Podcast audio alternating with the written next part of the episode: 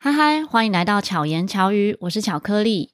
别人抢不走的，第一个是梦想，第二个是吃进肚子里的食物。就你挑这一句，对。现在听到这个笑声，有没有觉得熟悉呢？如果是 Podcaster 好朋友的话，应该听得出来这个声音是谁？是一个吃货。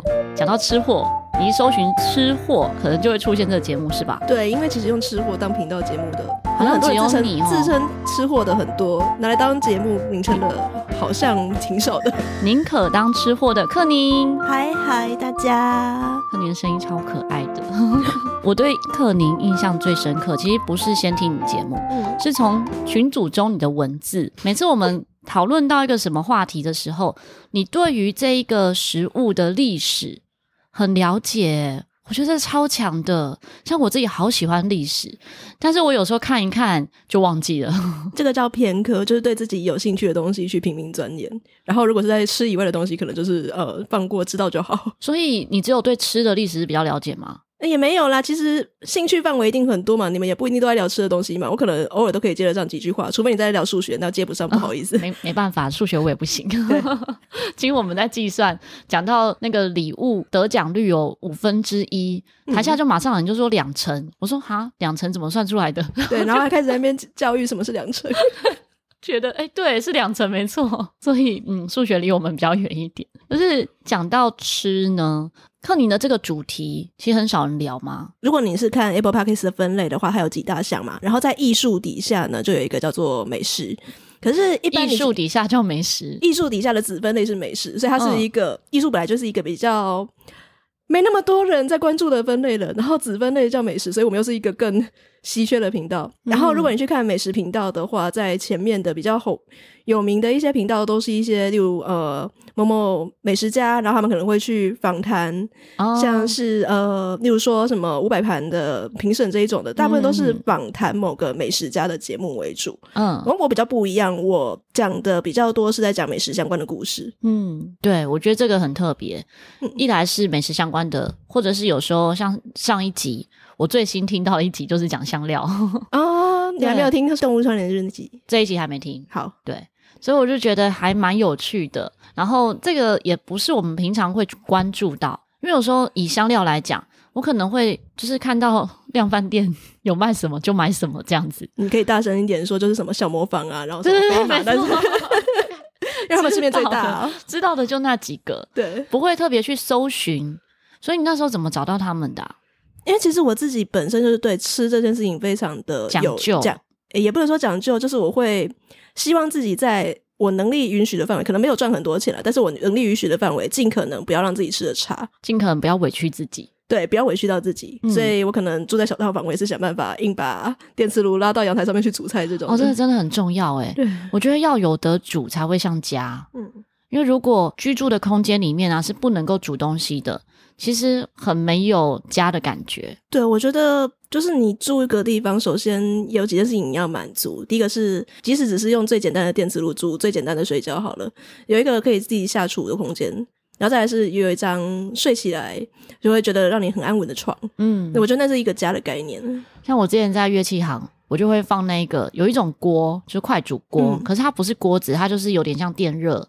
啊，美食锅那种，对对对，那很多人在宿舍会用那个。对，那那个就很方便。其实光是那个锅就可以料理很多东西了。嗯，就是煮汤啊、煮面、煮粥什么都可以用那个。蒸包子呢，还有人看过。哦，对啊，就是至少有一个东西可以加热的，嗯，你就可以延伸变化出其他的食物。那你当初怎么会想要做这个节目？讲到做这个就很那个，因为其实我本来应该说从我。懂事以来，我就是一个比较杂学的人，所以我看到什么很好奇的东西，我都会想要去了解。嗯，那我们家学院，我们家本来就是比较重视吃，所以相对我对食物这件事情就会更了解。在我有意识到的时候，我已经是一个哦，可能小学的时候，哦，嗯、呃，我们学校图书区后面会有那种给小朋友看的那种儿童的杂志嘛，嗯，然后我已经会看的那那种什么饮食文学的专栏啊，然后可能某某小朋友去吃的什么逛菜市场那种东西，我已经对那个特别有兴趣了。嗯，可是我一直都是。有兴趣而已，我没有特别想说我要去做什么。那就直到，可能前两年不是大家说 Podcast 元年嘛，嗯，刚好疫情的关系，每个人然后待在家里面，所以那阵子爆发了很多人在家里面就是宅录录 Podcast 嘛，嗯，然后其实那时候我也是从那时候才比较认真在听 Podcast，然后有一个历史节目叫《历史下酒菜》，嗯，然后我听了好多好多集之后，突然他有一集讲到一个我非常喜欢的故事，然后可是他那个故事他讲了上半集，他下半集的关于食物的那个部分没有讲出来，所以我突然觉得就是说，哎，如果有个节目可以把这些这个部分把它讲出来，那是不是很好？可市面上好像没有这种节目，那不然我来做好了。嗯，对啊。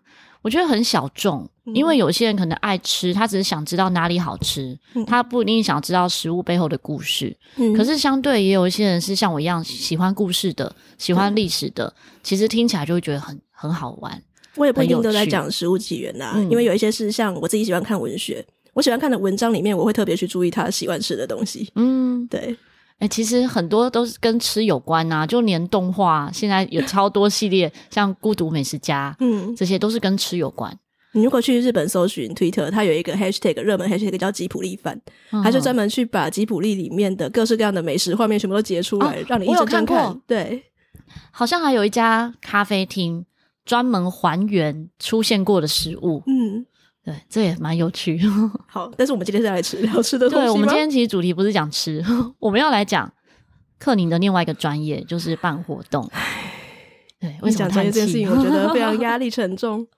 我觉得克宁有一个特性，就是太谦虚，可能也是因为就是谦虚这个特质，所以让大家很喜欢。我突然不知道该接什么，就是因为谦虚嘛，所以不好意思被夸奖。克宁的本身做过什么样类型的工作？我曾经上过一些节目，有稍微提一下啦。因为本子我其实是广告业毕业的，那个、嗯、广告系毕业的。然后我出社会之后的第一份工作，那时候做了大概一年多左右，其实是先进公关公司。业界有蛮多间公关公司嘛。那可能各媒体、各企业他们的评价都会比较知道说哪些公司擅长做哪些事情。有些公司它特别的会出新闻稿，有些公司它可能特别的会做危机处理。嗯、那我那时候待的那家公司，它有一个标签，就是它非常会办活动，它可以大概在两三天之内，然后筹划好整场记者会。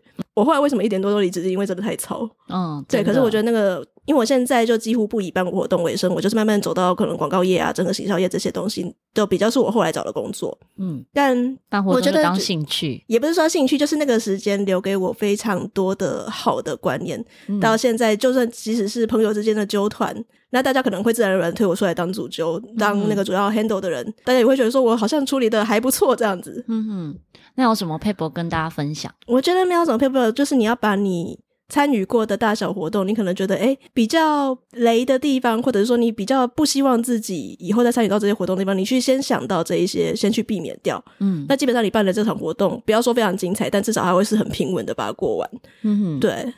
像我自己，因为成立协会嘛，或像我自己乐团办音乐会之类的，就会有不同类型的活动正在发生。也因为要办这些大型的活动，有时候活动的性质。可能是 for 几十个团队，或者是几百人、几千人参加的，嗯，然后就会需要有工作团队，嗯，所以我会很习惯有这样的流程，就我先思考好我可能活动中要有哪些项目，然后找到我的工作团队班底，再来去规划分配工作，然后开线上的一些工作会议。我是。比较节省大家时间，因为有些团队可能他们会喜欢实体会议，可是我的工作伙伴有一些可能本身自己也都非常忙，沟通不一定要就是花很多的时间。对，我觉得真的不用，没有，就是你沟通的东西是要去准的，这件事情比较重要。对，然后我也会控制这个实体会议或者是线上会议呢，是在某一个时间内完成。嗯，因为有时候如果你没有设这些时间，它可能会无止境的拉长。那这个无止境的拉长会让参与者其实没有办法聚焦，所以我刚刚有说，就是你可能要先想好几个你办活动不希望遇到的，你尽量避开的点。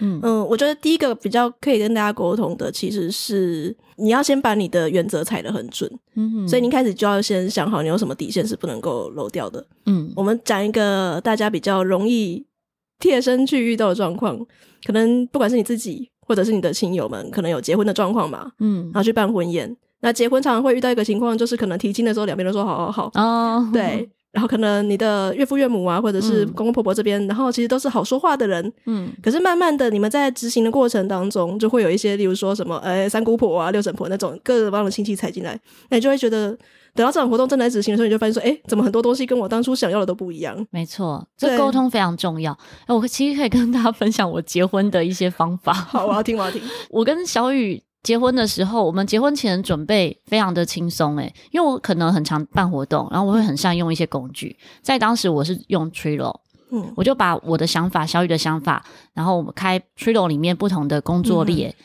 比如说哦、呃，可能跟婚纱有关的、跟照片有关的、跟婚礼小物有关的，嗯、我就开这些类别。有想法我们就贴一个一个的方块在里面，嗯，那彼此用自己。其他有空的时间 去看好彼此的想法之后，再从中挑出我们要的，所以已经有一层的沟通。虽然我们都没有时间坐下来一起聊哦，说哦，我们这个要怎么样，那个要怎么样，我们根本没有是对话上面的沟通。嗯，我们看彼此给的资讯之后，就会有彼此的想法，然后再挑出一个我们觉得适合的。所以在这个部分的准备，我就很省时间。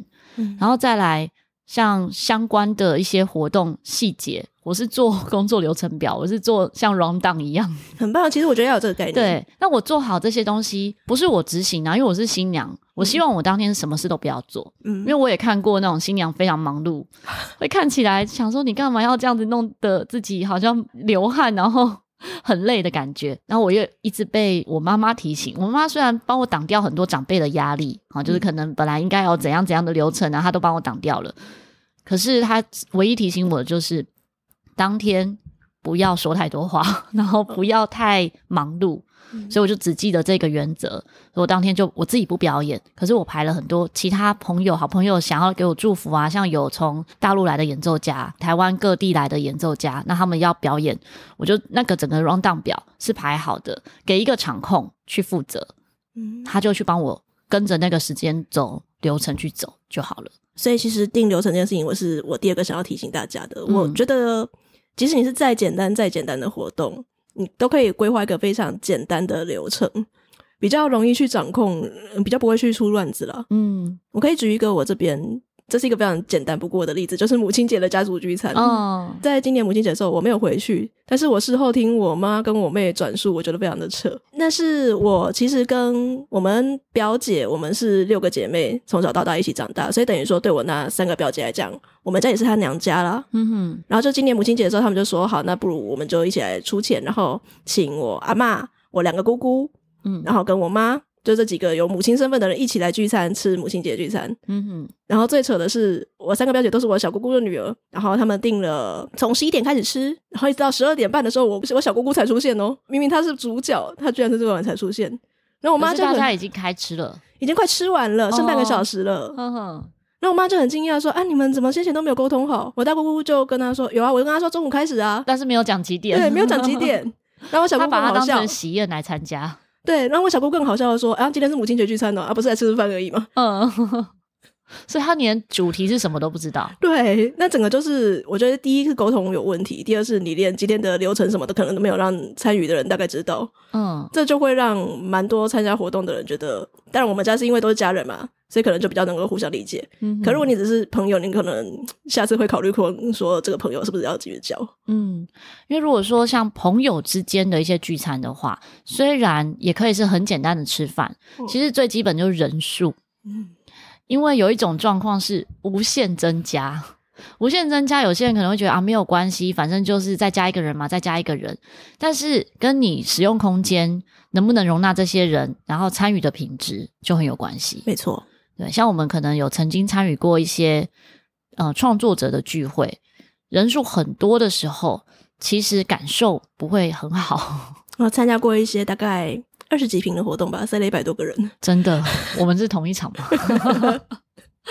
那个大声到听不到旁边的人说话，可能大概距离第三个人吧，就听不到。你只能够很紧密的跟旁边的人说话，你没有办法圈一圈，然后。大家一起交流，其实他也是希望大家可以真的。越来越多人，然后多认识、多塞一些人。可是是有些东西，你其实可以在先前规划的时候就先想好，我这个活动的属性是什么。嗯，对，然后去规划说，我这场活动我的场地适合多少人。他那个场地其实如果比较舒服的话，可能五六十人是差不多。我其实觉得可以更少啦，因为他那天如果当天规划 workshop 的形式的话，哦，对，有工作坊又更不一样了，因为工作坊彼此会互相干扰。对，没错。可是如果说没有工作坊，是让大家彼此交流的话，可能五十人是还可以的。嗯，当天的状况啊，是我到现场的时候，他们说找个位置坐，我根本不知道我可以坐哪里，因为每一个椅子好像都有人坐，只能够看看有没有认识的，然后在他旁边待一下这样子。啊，所以每一个参加活动的过程，我觉得不一定说你是要去检讨批评这个活动，而是你可以感受你参与这个活动的时候，你觉得哪里可以更好？那些可以更好的地方都可以成为自己的资料。下一次你有可能也会成为办活动的人。或者跟别人一起策划活动的人，就可以让下一场活动更好。对啊，其实也不要说是去批评哪些人之类的，嗯、我们目的不是要说谁谁谁办的活动很差，没错，因为每一个活动都有它的用意，嗯，他会有他好的利益，他希望说，诶，让很多人可以聚在一起交流。我今天是五十人聚在一起，你认识五十个频道，跟你认识一百个，当然很多人都会觉得啊，一百个比较好啊。可是如果以质感来讲，也许五十个会比较好。那当然也是跟你本身的活动规划这件事情也是内容蛮相关的啦。我这边有一个建议是，先把活动的目的先拉出来之后，嗯、然后你整个活动的内容尽量越单纯越好。嗯，你不要想说两个小时我要设计十几个游戏。没错，其实就以结婚来讲好了，也是一样。嗯、我曾经参加过 结婚婚礼，我超饿的。然后我想说，到底为什么还不吃？先是长官们致辞，长官们致辞完之后，然后又有很多的游戏，其实都没有什么时间吃东西哦，嗯、一直在玩，一直在玩，一直在玩。那个玩虽然他很用心，就是希望大家都玩起来，可是我也很想吃，嗯、然后变成每一桌都有任务，没什么时间吃。当然，你一定会非常希望给大家觉得说，那我们今天来这边可以得到比你付的那点的礼金，然后更多的东西嘛。嗯、但是有时候人的记忆力，人的人能够负荷的程度，真的是就只有那一点点。可以有一两个亮点就好了。对，比如说游戏，你一两个，然后让大家印象深刻，其实就很够了。嗯。那你每一个都是亮点，就是没有亮点，没错，对，就是塞很满。像我曾经有一场，我觉得很有趣，是它有点像是抽刮刮乐吧，嗯、那个它其实就是那一个亮点而已。但是它正在执行的那个过程是好玩的，无论你有没有得奖，不过我们是刚好有得奖了，就你就会印象深刻。然后得奖，但我最后我忘记去换，哦、因为我们平常没有在买彩券，所以就忘记去换。那就浪费，可是至少有得到那一个哦得奖的喜悦，当下的那个喜悦这样子。然后我也曾经当伴娘的时候，我根本在前面罚站半小时，站在那边跟新郎新娘们一起听长官致辞。嗯，我觉得我当下很像被惩罚。可是当然这个。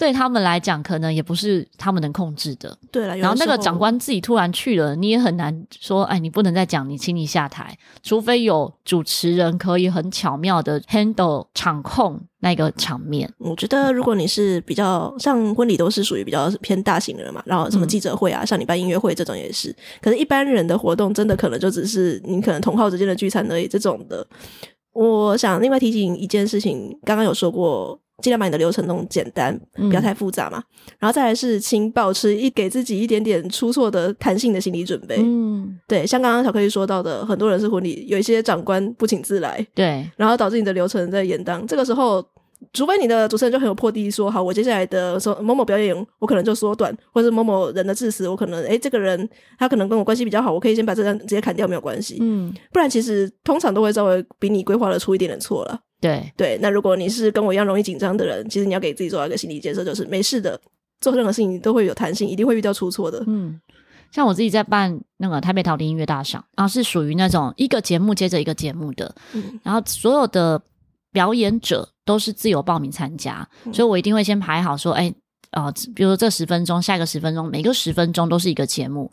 那怎么样去排这个流程，以及怎么样让时间是在这个时间上？嗯，其实这是不容易的。嗯，可是因为走得很顺，所以大家就觉得理所当然。但如果你看同样类型，比如说有些学校的成果展，就是可能可以 delay 个半小时或一个小时。以往我去参加某些地方的成果展的时候，明明已经 delay 了，主持人。还说，嗯、啊，那我现在来唱首歌吧。我想说，天哪，就已经时间 delay 成这样，然后你还要唱歌，弹性这件事情蛮重要的。对，那像我们的主持人都有这个共识，就是如果超过这个时间轴，我要怎么样拉回来？嗯，那我要怎么样在靠串场的时候把这个时间救回来之类的，或者是挪动项目，还是去先讲好哪一个节目少一点点之类的，嗯、就是让整个时间轴是在这个时间上。那如果你这个时间轴都一直是在时间上，其实第二年再办，第三年再办，大家就会遵守。嗯，是因为他们可能觉得说，哎，可是上一次谁就 delay 啊，谁就怎么样超过时间，那我也可以。那那个规则就被打破了，你后面要再把它建立起来是非常困难。嗯，然后我们那时候也是第一年就已经建立起来了，所以后面就很好让大家守规则。然后我印象深刻有一年，因为我自己那时候都是理事长嘛，所以我不一定有主持。嗯，可是那一次是主持人突然不舒服，我就也当主持人这样。那在台下的时候就有。工作人员一直在跟我比手画脚，我就看不懂，因为我又近视，我不知道他到底要表达什么。嗯、后来结束的时候，他们就说我处理的很好。我想说，我什么事都没做啊，怎么处理很好？什么？你根本不知道下面在跟你说什么。对，他说因为有一个议员在现场要上台说话，对，然后因为我根本看不懂，我也看不到，然后也没看讯息，所以他们认为说我阻止了那个议员上台。我说我根本不知道有议员来，那的确我也不会让他上台。一来是我们也没有要变成政治场，嗯，那他也没有先跟我们说他要来，所以就是突然来了。他看到有大型活动，然后他就要来蹭一下之类的。哦，选举年很容易发生这种事情的。对，来了之后是不是加分，其实很难说。嗯。因为也有可能让整个活动的属性变掉，有可能完全偏掉了，大家会不记得你活动的目的、你的主轴是什么事情。那那像克尼，你在办活动中，你有没有什么印象深刻的？以前办记者会最常遇到的是，因为我那时候也还嫩嘛，新鲜人。我最震撼的是会有丐帮这件事情。怎么样？是真的丐帮吗？你看他就在旁边点头。我们那个术语叫丐帮，是因为你记者会的时候，因为一个记者他可能一天他能够写稿的时间就是这么多。可是他又被规定说，他今天一定要产出，例如四五篇稿好了。哦，对，那他一天能够来的记者会，他就必须慎选嘛。所以他接收到那个采访通知，他不一定会每场活动都跑。嗯，那我们为了要吸引他去参加记者会，就一定会，会送东西，对，一定会送一些小赠品。嗯，然后就会有一些自称媒体的人，你可能他就会自己来递名片，然后就来送大赠品。然后你事后去查，你就会发现说，根本就不知道这个媒体在哪里，所以根本没有这一家，可能就是他自己做了一个网站，比如说他就是叫做什么呃，叉叉报，对，叉叉报之类的。对，那其实他就在。自己写了一个私人网站，可他做了名片哦。嗯，那当他去搜寻，因为我们在，该不会就差不多部落格而已，差不多那种感觉。对，嗯、我们当场在搜寻，可能。我请工读生在前面媒体接待前台的时候，请他们稍微有空的时候对一下，是不是真的有这个媒体？哎，他们可能就是 Google 搜寻查查宝，哎，真的有这个东西，他也没有办法有时间去点进去看。嗯、他说：“哦，有有有这个东西，那我的媒体给你，你可以进去喽。”没有办法制止嘛，或者是说现场拒绝他，其实很难拒绝，对不对？很难拒绝，因为其实拒绝的场面不好看。嗯，也怕说他到时候给你负评之类的。对，所以其实后来应对的方法就变成说，因为我本人是一个。还蛮不喜欢把公司领域混在一起的人，嗯，对。可是我后来比较愿意去跟这些媒体朋友们有一些些的私交，嗯哼，就是因为我觉得说我必须要认识这些人的脸，我才不会知道，就是说有一些丐帮来，我还把他当成媒体，嗯，会有，比如说你邀请，可是他不是你邀请单位来的话，这种状况是能够拒绝他进入的吗？通常看活动的性质嘛，像如果只是参叙。那个就很好制止，就是哎，我们今天照名单来对和队友这样子，对，了解。可如果是记者会，就比较难，嗯哼，拒绝他进来。那如果礼物准备的不够呢？对，但这种状况，我们可能就会看到说，OK，这个是丐帮，好，我一样让你进来，但是我给你的这一份采访袋里面不会有礼物。哦，了解，对，就是你一样有这些资讯，对，可是不一定有礼物。嗯，然后，因为我自己朋友也有是记者，他常常就是 会把他的那种公关品。拿来跟我们分享这样子，那可能会拿到很多。哦，我们每天抢公关品、抢礼物，我真是想到疯掉。对，就像我们做周边一样。对，我一直在想，什么东西是让人家觉得又实用，我的成本又又不会太高。嗯，然后大家还会觉得说，哎、欸，真的很有亮点哎，我下次还愿意来参加你们公司办的记者会。可是会觉得好的，有时候成本就很高。嗯，有时候是花在一个巧思了。嗯哼哼。你有做过什么你觉得印象深刻的周边吗？嗯，我讲一个例子好了。好，我那时候我们服务的公司有某通讯软体，这个就不讲是哪一家。嗯，其实，在蛮多年节的时候，嗯，很多公司都会需要去送客户礼物嘛，所以我们也一定也会送各媒体公司各记者礼物。其实那时候就遇到中秋节，本来已经在搜寻月饼了。嗯哼，那时候突然就遇到了，那时候是高雄气爆很严重，长官就临时讨论说，我们能不能够这一次刚好结合这件事情，让记者留下一个比较印象深刻的亮点，而且我们又不要送那么寻常的月饼礼盒这些东西，所以最后每一个记者他们只收到了我们每个人一张卡片，嗯，上面是我们用他的名义帮他捐款给捐款给这很有意义，对这很感动哎！你现在讲的时候我就鸡皮疙瘩了。嗯、对，我觉得这个收到其实是会感动的，嗯、因为有时候拿到东西你又不一定用得到，没错。可是这一个祝福是可以有一个更好的循环，嗯，这个很棒。对，大概印象是比较深刻的是这些吧。嗯嗯嗯，我觉得有的时候你办活动，或者是像这些跟人家人际交际往来，不不一定要去花大钱，然后但是你可能可以比人家多想一点点，嗯，那就会是一个你在别人心目中留下亮点的比较好的做法。这个在克宁身上是常常发生。像我第一次参加克宁办的活动，应该是千岁宴。嗯，对。然后千岁宴的时候呢，克宁制作每一个 Podcaster 雷雕的名牌，嗯，拿到的时候我觉得哇，太惊喜了吧！那一场呢，就算我什么都不吃，只有这个名牌，我都觉得值得。我说真的是这样。嗯，可是其实做那个就是需要花一点点心力去整理完每个节目的频道。当然，我是因为有后援的关系，有人可以帮我免费做这个东西，但其他的成本也没有太高了。我觉得要花时间就是最大的成本了，因为你时间就是金钱呐、可是这个你就可以感受到克宁的用心，觉得他不要变成压力啦，只是真的拿到会觉得很惊喜。有机会我再放在那个照片里面，大家就可以看到说哦，这个有多精致。那后续如果大家觉得好奇的话，都可以私讯克宁来洽询相关的周边。我觉得也不用把它想这样子，因为搞不好后面如果我们办其他活动，人越来越多，我们可能没有心力做这件事情。嗯，我希望是由我自己去抛砖引玉，因为我对大家付出真心的嘛。那以后。嗯活动可能有越来越多人的去赞助相关的奖品，我觉得这也蛮好的，不一定一定我每次都要出这个。没错，真的是这样，嗯、也不是应该的。就像这一次我在办那个 Podcast 早餐剧的时候，因为我们拿过名牌，其实不用再做啊，就是一直可以使用。然后他帮新朋友们在制作这个雷雕的这个名牌的时候，我就跟克林私讯说，不要变成压力，就是有没有都很好。我觉得人数还在可以掌控范围，我才会请人家做了。对，所以得到的这这些人真的是非常幸运。你如果跟我说今天这场五十人，我就会说当做没有这件事情。我自己很秉持着，不管他参与的对象是怎么样，我们都是用一样的心态去面对每一个人。可是懂得珍惜的人，其实就会走更长久，大家就会更常聚集在一起。那你自己私下办的活动里面，有没有什么你比较印象深刻的？其实现在就是办千岁宴跟烤肉剧，因为坦白讲，今年对我来讲是一个比较大转变的一年。嗯、我虽然先前会办一些活动，但老实讲，我是一个比较社恐、比较内向、害羞的人，都没有像今年一样，就是花这么多的心力在这件事情。可今年我真的觉得我需要对自己个性做出一些改变，所以今年我就办了千岁宴跟烤肉两场活动。嗯、那可能会有之后有其他的活动，也不一定啊。嗯嗯，对。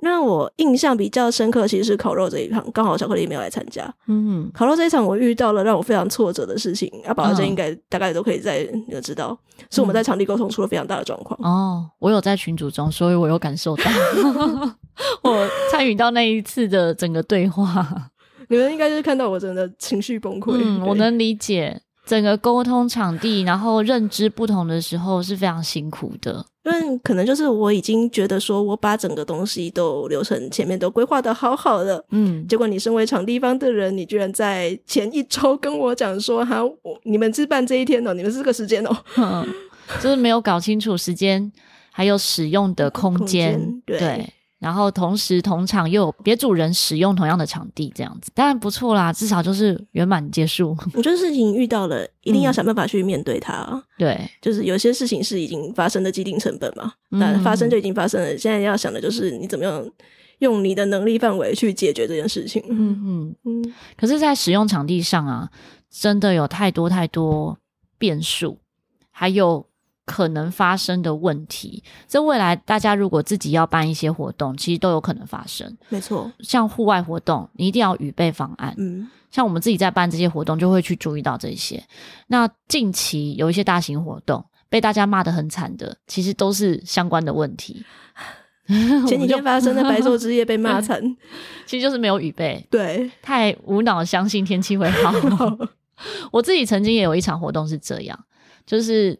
我那时候是台北陶笛音乐大赏，是办在儿童新乐园的树蛙广场，嗯，那那边只有舞台表演区是有雨遮，可是观众区以前是没有雨遮的，现在有，可是以前没有。嗯、不过那一年呢，也很感动的是，所有表演者都留整场活动，嗯，然后那时候我们都还有有点像是小游行这样，大家是淋着雨，就撑雨伞，然后这样子进行这个活动。可是那一次活动之后，我就决定。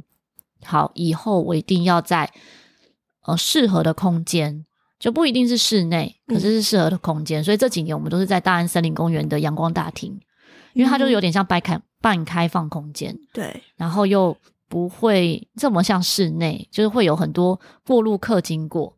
那也是因为在那边办活动状况不错，所以现在几乎每个六日那里都有活动。我觉得鱼贝这件事情，我举一个，嗯，跟我自己没有关系，但是我非常佩服他们做法的，嗯哼，是原本五级，他们每年都会跟国泰合作，在两厅院广场办大型的户外公演。对，他们的鱼贝是我每年非常佩服的，因为每年八月的这个时候，其实夏天嘛，就是会下雨，对，很少遇到不会下雨的，嗯，可是你去参加他的户外公园，你完全不需要担心。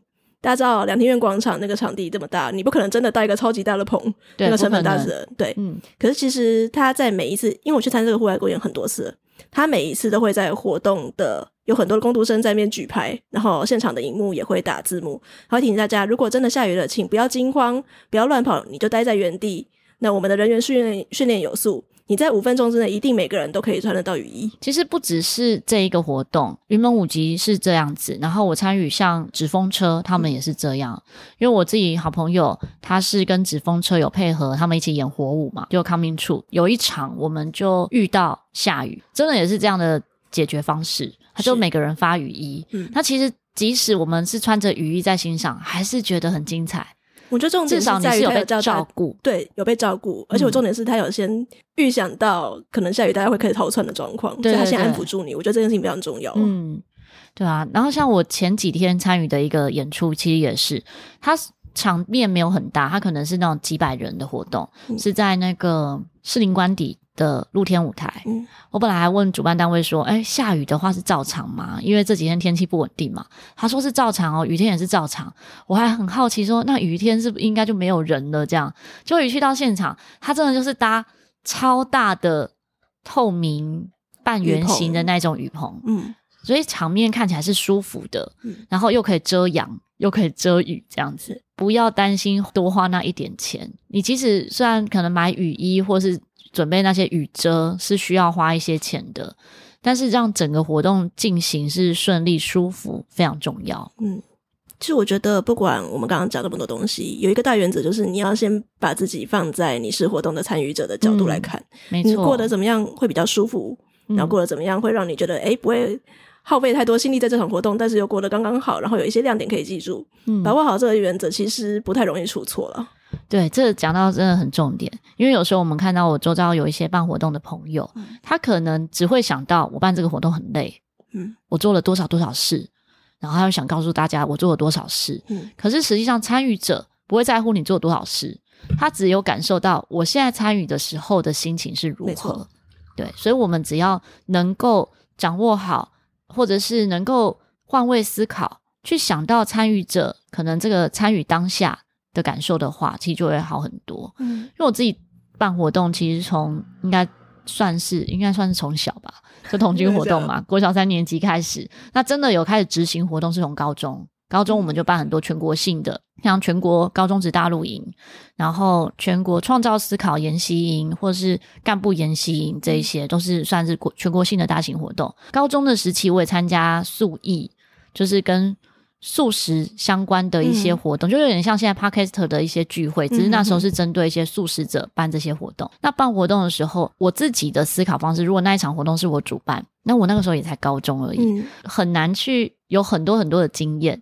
毕竟面对学校里的人跟面对社会上的人是不一样的。没错，我会闭着眼睛去思考整个流程，我会去思考说，我今天走入会场，然后我开始做什么，我坐下来了，然后我会看到什么，我会去想。整个的情境在我脑海里跑过之后，那我现在的环节是不是哪里有问题？嗯，对。那我觉得这个思考流程是有帮助的。额外，我刚刚突然想到有一点，还可以提醒大家办活动的时候，是如果你的活动很单纯，你一个人全部 hold 完，那 OK。嗯但是如果你的活动有需要协办的人员的时候，请一定要考虑他们的心情哦。嗯，对，我这边可以举一个例子，是几个月之前。网络上也是闹了蛮凶的，某女高他们的热音社的惩罚，嗯，对，然后因为他们想要办在很 fancy 的场地，嗯，所以变成一个人要缴六千块。哦，然后一个高中生来讲，这个程度真的是很。可是你知道现在的高中生缴这些场地费就是这样哎、欸，对，实在很难想象。而且他们那时候有的争议是因为有点学姐学妹制的关系啦，嗯、然后又被强迫缴钱，而且是、嗯、好像是高一还高二的生的学生要缴，然后高三自己的不用哦，所以那时候就有比较多。反弹，嗯嗯，真的，这都是要需要沟通的，尤其学生身份跟社会人士又差异很大，就连我们自己办音乐会都不一定会是走这样的一个模式了，对吧？所以大家在办活动的时候，真的各个层面都如果都有设想到的话，只要你用心，一定会一次比一次好。今天很开心可以跟克宁一起聊到关于办活动的点点滴滴。其实克宁有非常非常多专业的地方。我们在录音之前呢，我说：“哎，克宁，你可以聊什么？可以聊什么？”他说：“没有，我只是比别人懂一点点，比别人懂一点点就已经很厉害了。”但他太谦虚了。嗯，如果你对克宁好奇的话呢，大家可以搜寻“宁可当吃货”相关链接，我也会放在资讯栏里面。大家如果喜欢这一集节目，欢迎可以分享给你周遭的好朋友。希望克宁和巧克力可以陪伴你，巧妙克服生活中的压力。我们下次再见，大家拜拜，拜拜。